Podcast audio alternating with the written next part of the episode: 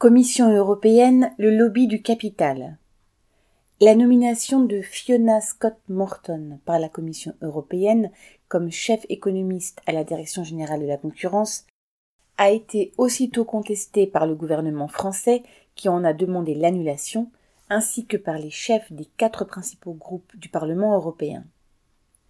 Devant le tollé provoqué dans le monde politique, Fiona Scott Morton a finalement renoncé à ce poste. Ancienne consultante auprès de grands groupes comme Amazon et Apple, elle se serait retrouvée à la tête d'une institution censée réguler la concurrence dans le secteur du numérique, qui a poursuivi ces dernières années les GAFAM pour abus de position dominante et pour des impôts non payés.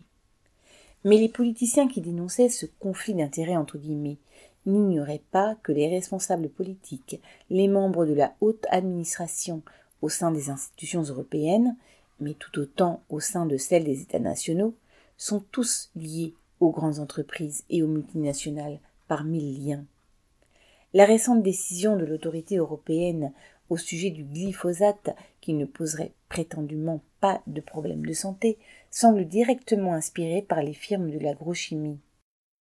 Le gouvernement et l'administration français entretiennent les mêmes liens avec la grande bourgeoisie, à commencer par Macron lui-même qui a fait carrière dans la banque Rothschild, ou Elisabeth Borne, qui a été une cadre dirigeante chez Eiffage. Que les lobbyistes soient français, européens ou américains, cela ne changera rien à la vie des travailleurs. Ils servent tous le grand capital. Hélène Comte.